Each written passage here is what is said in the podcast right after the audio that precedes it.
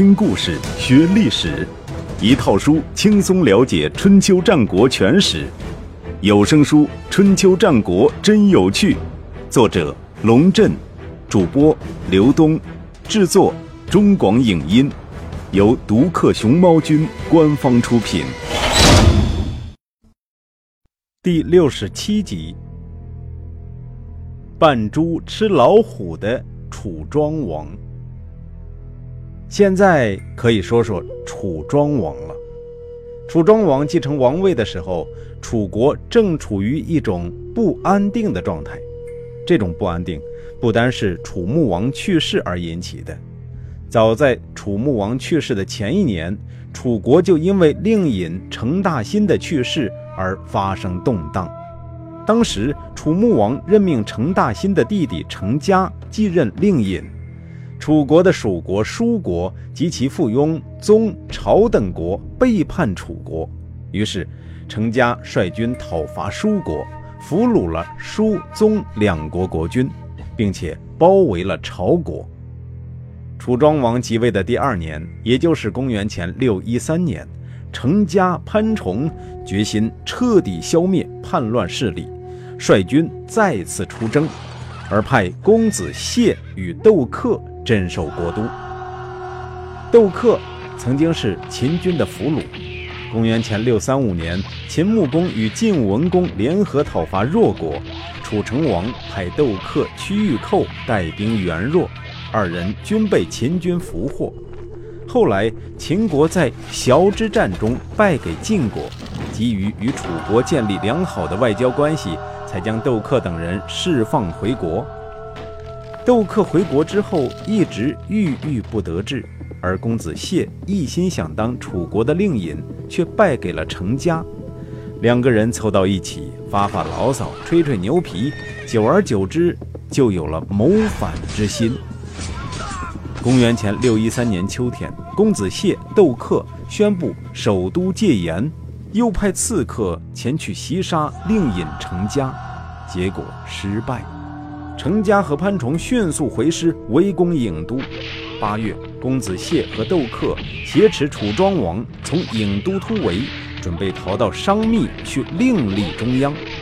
经过卢这个地方的时候，二人被卢大夫姬良诱杀，楚庄王才获救。但楚国的动荡并未就此结束。公元前六一一年，楚国发生了百年不遇的大饥荒。居住在今天四川东部的山戎族趁机袭扰楚国西南边境，一直打到富山，也就是今天的湖北省房县一带。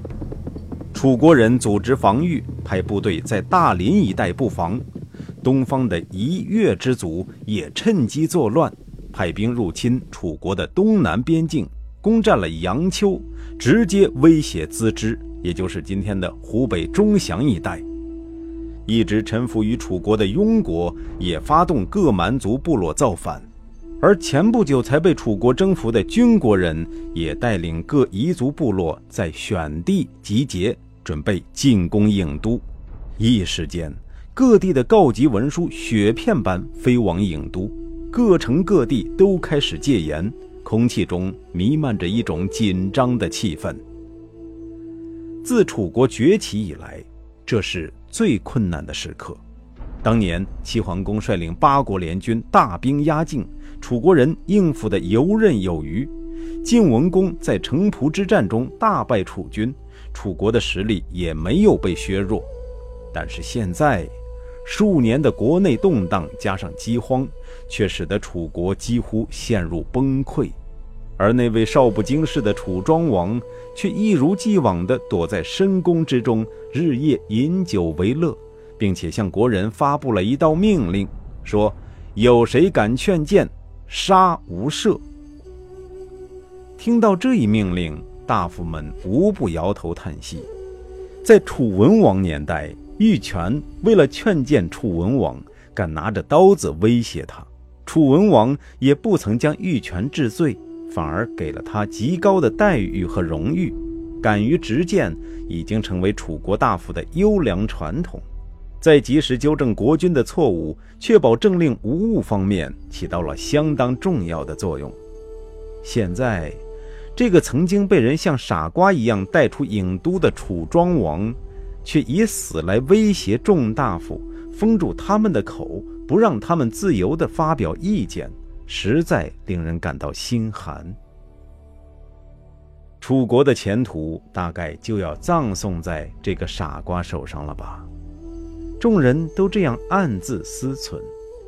某一天，大夫伍举觐见楚庄王，正好楚庄王在饮酒作乐，左抱正姬，右抱乐女，穿着一身松松垮垮的衣裳，歪戴着帽子，坐在钟鼓之间，已经喝得七歪八倒了。吴举，你难道没有听到我的命令吗？敢劝谏我的人都得死！楚庄王用一双布满血丝的眼睛狠狠地瞪着他。乐师们停止了演奏，低着头，大气也不敢出。吴举愣了一下，随即爽朗地笑道：“哈哈，我这把老骨头还想多享享清福呢，哪里敢违抗主公的命令？”今天我来，一是为了陪大王喝杯酒助助兴，二来是为了告诉大王，楚国发生了一件怪事儿。哦，楚庄王来了兴趣。三年之前，有一只大鸟从南方飞来，身披五色羽毛，眼睛大于铜铃。这鸟一来就栖息在郢都西南的高山之上。整整三年了，既不飞走，也不鸣叫，百姓们都不知道这是什么鸟。大王，您知道吗？这鸟啊，我当然知道。楚庄王轻描淡写说：“三年不飞，一飞冲天；三年不鸣，一鸣惊人。”你退下吧，我明白你的意思。说这话的时候，楚庄王看都没看吴举一眼，眼睛出神地望着门外的天空。一行大雁正从天边飞过，时值深秋，它们一路南下，很快就要抵达过冬的栖息之地了。然而，接下来的日子里，王宫中依然是歌舞升平。大夫苏从忍不住直闯进王宫。对楚庄王说：“楚国就要灭亡了，主公难道就这样得过且过吗？”大夫难道没有听过我的命令吗？楚庄王反问道：“如果臣能以一死让主公明白事理，臣愿意。”楚庄王和他对视了一阵，说：“你别说了，我知道该怎么做。”他命令乐师和舞女退下。嫔妃们回到后宫，又命令内侍将众大臣召集起来开会。行动之迅速，就好像电影导演换一块背景幕布一般。关于楚庄王何以在一夜之间由顽劣少年转变成有道明君，史料上罕有记载，亦无人细考。浪子回头金不换，自然是一种说法，但更合理的解释是。他的顽劣只是表面现象，用来麻痹那些有野心的人和不足以担当本职工作的人，好让他们不在意他的存在，充分暴露自己的本来面目。而他将这些人的所作所为都暗暗记在心上，同时也将有德有能之士的所作所为记在心上。据《史记》记载，楚庄王第一次听政，便拿出一份长长的名单。有数百人受到各种惩罚，同时也有数百人得到擢升，于是国人大悦。这是典型的扮猪吃老虎。楚庄王一边处理内政，一边应付外敌。他及时下达了一道命令，派人加强深县和西县的守备，并且宣布无限期关闭深西两县的北门。直至中央政府认可，可以解除警报。深西两县是楚国进出中原的门户，加强两县的防务，关闭两县的北门，是为了防备晋国趁火打劫，动员中原诸国的部队讨伐楚国。人无远虑，必有近忧。雍、军、蛮、夷的叛乱已经令这个国家疲于应付。如果赵盾听到风声，嗅出味道，率领大军南下，楚国人只有凭借深西两线的防备，将敌人拒于国门之外了。楚庄王这一招看似对解决叛乱没有直接作用，但是对稳定楚国的人心。断绝中原各国的起念，起到了重要的作用，为楚国解决叛乱打下了基础。当时楚国朝中有一种议论，认为形势逼人，为了躲避叛军的锋芒，最好迁都板高。板高是楚国境内的险地，迁都板高自然是为了中央政府自身的安全着想。但是，国都迁动。必定导致民心涣散，韦甲马上站出来反对。他说：“牵手板高看似保险，其实不然。我们能前往，贼寇也能前往，同样免不了一场恶斗。以我之见，打蛇先打蛇头，不如主动出击讨伐庸国。军人与百仆之人，因为我国闹饥荒，以为我们不能动员军队作战，所以才敢侵略我国。”如果我们出兵讨伐庸国，他们必定认为自己判断失误，产生畏惧之心而退兵。百仆之族居无定所，组织性不强，见到大事不妙就会作鸟兽散，哪里还顾得上讨伐我们？楚庄王支持韦甲的意见，于是组织了一支机动部队自郢都出发，前往讨伐庸国。果然如韦甲所料。楚国出兵不到半个月，百仆之人就乱作一盘散沙，各自回聚居之地去了。在楚庄王的领导下，楚国人的爱国热情被迅速激发出来。楚军自卢地向庸国进发，沿途各城各镇均主动打开粮仓供给部队，而部队中的袍泽之仪也被提升到一个新的高度。从统帅到马夫，军官和士兵同时一造，不分彼此。到达西部边境的巨市这个地方之后，楚军在此安营扎寨，建立了大本营。曾经因诱杀公子燮和窦克立下大功的卢大夫姬良，奉命率领所属军队出境，作为先头部队入侵庸国，抵达方城。庸国人集结大部队对付姬良，双方在方城附近发生遭遇战。姬良的部队根据原定计划一触即溃，姬良的部将子阳窗也成为了庸人的俘虏。三天之后，子阳窗趁庸人看管不力，逃回了巨氏的大本营。他建议说：“庸军人多势众，又得到蛮族的相助，不如全军出击。”而且派精锐的王族，也就是楚王的亲兵参与，集中力量打击他们。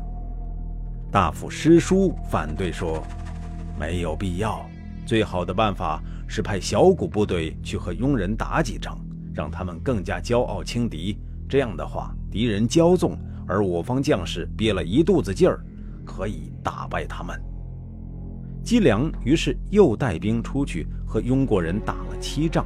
七战皆败，庸国人放松了警惕，认为楚国人不堪一击，仅仅派了毕、舒、虞三个部族的部队追逐楚军，而且主力部队的防备也开始松懈。楚不足与战矣。庸国人这样说，他们没有认识到，任何轻视楚国的行为都是极其危险的。当庸国人还沉浸在胜利的喜悦中时，楚庄王带领楚军的主力偷偷集结到了临品这个地方。为了不让敌人的探子觉察，楚庄王甚至没有乘国军的戎车，而是坐普通的船车到达战场。在临品稍事休整后，楚军分为两队，一队由窦月娇率领，一队由子贝率领。分别从石溪和任地进攻庸国。另一方面，楚军还从秦国、巴国请来了援兵，对庸国实施战略包围。多年来，巴人与楚国人都处于一种既有合作也有斗争的关系。楚庄王一上台，就通过外交途径使得巴国成为楚国的盟友，对于解决楚国西部边境问题很有帮助。而秦国自崤之战后就力图与楚国搞好关系，以共同对付晋国。当楚国有难的时候，秦国人拔刀相助也是理所当然的。在楚、秦、巴三国的军事打击下，庸国的盟友各蛮族开始见风使舵，背弃了庸人，转而与楚国结成了联盟。兵败如山倒，庸国也没能支持多久，很快就灭亡了。灭庸之役是楚庄王上台以来第一次崭露头角，事情做得干净利落，让人无可挑剔。庸国的灭亡意味着楚国内乱的结束和楚庄王政权的稳固，而对于晋国来说，这件事还意味着楚国作为一个强大的竞争对手重新出现在自己眼前。自楚成王至楚穆王，楚国一直给中原各国制造各种麻烦，一次又一次给中原大地带来战力。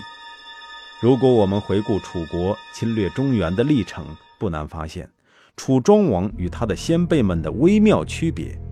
楚国的历任君主想要称霸中原，不是伐郑，就是伐陈、伐蔡，直接与中原诸国争锋；而楚庄王刚刚听政，就与秦国、八国建立了联盟，好比在晋国背后打了一个漂亮的左勾拳。对晋国乃至周郑等国形成了半包围态势，单从这一战略上看，楚庄王已经隐然胜出先辈一筹。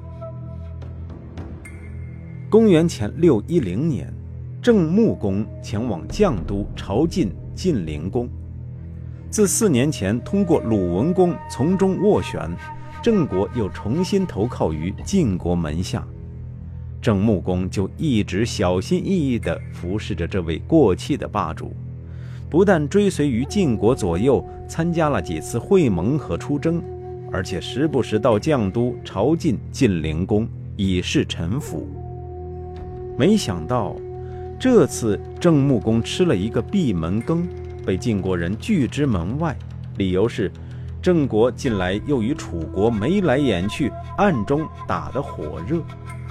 为此，郑国大夫公子归生派了一名直训，带着国书前往绛都求见赵盾，对晋国人的怀疑进行正面回应。所谓直训，从字面上解释就是讯问之官，大概类似于今天的危机公关吧。郑国的国书上这样写道：“寡君即位的第三年。”陈蔡二国皆臣服于楚国，是寡君给蔡侯做思想工作，要他放下包袱，一心一意服侍贵国。当年九月，蔡侯到毕国，准备与寡君一同前往绛都朝觐，不料当时毕国发生内乱，寡君因此不能与蔡侯同行。到了十一月，国内的事情尚未完全解决，寡君就跟随着蔡侯的脚步来到贵国，听命于阶下。寡君即位的第十二年，为了使陈国脱离楚国而臣服于贵国，毕国大夫公子归生辅佐大子仪来到绛都，朝见了贵国国君。寡君即位的第十四年，又因为完成了说服陈侯的工作，再一次亲自到绛都朝觐。以示不辱使命，而作为此事的结果，第二年五月，陈侯经过毕国前来朝觐贵国国君。去年正月，毕国大夫烛之武又辅佐大子仪前来贵国朝觐。八月，寡君再来朝觐。陈蔡二国与楚国接壤，却不敢对贵国怀有异心，正是因为毕国不断从中斡旋的缘故啊。像毕国这样尽心尽力服侍贵国，为什么还会受到责罚呢？寡君在位这些年，先朝觐了贵国先君襄公，继而又朝觐了现任君侯。大子仪与列位大夫也从来没有停止过来往绛都与新郑之间。郑国虽然弱小，在侍奉大国这件事上，没有别的国家能够超过。现在贵国又责备说：“你们做的还不够令我们满意，就算要敝国灭亡，恐怕也没办法做得更好了。”古人说：“畏首畏尾，只剩下身体，还会不畏缩吗？”又说：“鹿死的时候，哪里还管得了自己发出什么样的声音？小国侍奉大国。”大国如果以仁德对待小国，就是人；不以仁德对待小国，就是路。铤而走险，是因为没有选择。大国的要求无穷无尽，我们也知道自己快要灭亡了，所以，我们已经整顿军备，在两国边境上恭候贵国大军。回想起来，当年敝国先君文公即位的第二年六月，前往齐国朝觐。两年之后，因为齐国讨伐蔡国，敝国又不得不与楚国谈和。小国居于大国之间，听命于强权，难道是小国的罪过？如果贵国不考虑这些，我们也就认命，准备灭亡了。春秋时期，列国之间的文书来往，主要是以竹简为载体。郑国的这封国书捧在手里，估计是沉甸甸的。值得一提的是，那个年代各国都很崇尚辞令。郑国的先君郑庄公就是玩弄文具的高手，以绵里藏针的外交辞令闻名于世。到了郑穆公年代，郑国的国势日益衰退，只能在齐、楚、晋、秦诸大国之间摇头摆尾、苟且偷安。但是，单从公子归生操刀的这封国书来看，晓之以理，动之以情，举之以义，文采兼得，是一篇不可多得的好文。赵盾收到这封国书，不怒反笑，派巩硕前往郑国回访。为了加强两国之间的信任，晋国又派赵川、公续迟二人到郑国为人质。而郑国也派大子仪和大夫石楚前往晋国为人质，一场剑拔弩张的外交纠纷至此被化解。在对待郑国的问题上，晋国何以如此前倨后恭？往大处看，是因为楚庄王已经在国际舞台上崭露头角，晋国真切地感受到楚国造成的压力，不但不敢对郑国太过分。反而要想办法拉拢郑国，与其建立更为牢固的同盟关系。否则的话，郑国一旦投向楚国的怀抱，则楚庄王不但能通过秦国对晋国打出左勾拳，还能通过郑国打出右直拳，晋国可就难受了。往小处看，赵盾将赵川派到郑国为质，其实是出于私心。公元前六一五年的河曲之役，赵川和虚假泄露晋国军机，致使秦军安然逃逸。赵盾一直未予治罪，成为一块心病。将赵川派到郑国去后，赵盾终于对虚假下手，于公元前六零八年发起整顿运动，追讨各级官员的渎职罪，将虚假流放到魏国，由其子虚克继承家业。而虚假的家臣先辛则逃亡到齐国，赵川虽与虚假同罪，但是因为在政为治，侥幸躲过了一劫。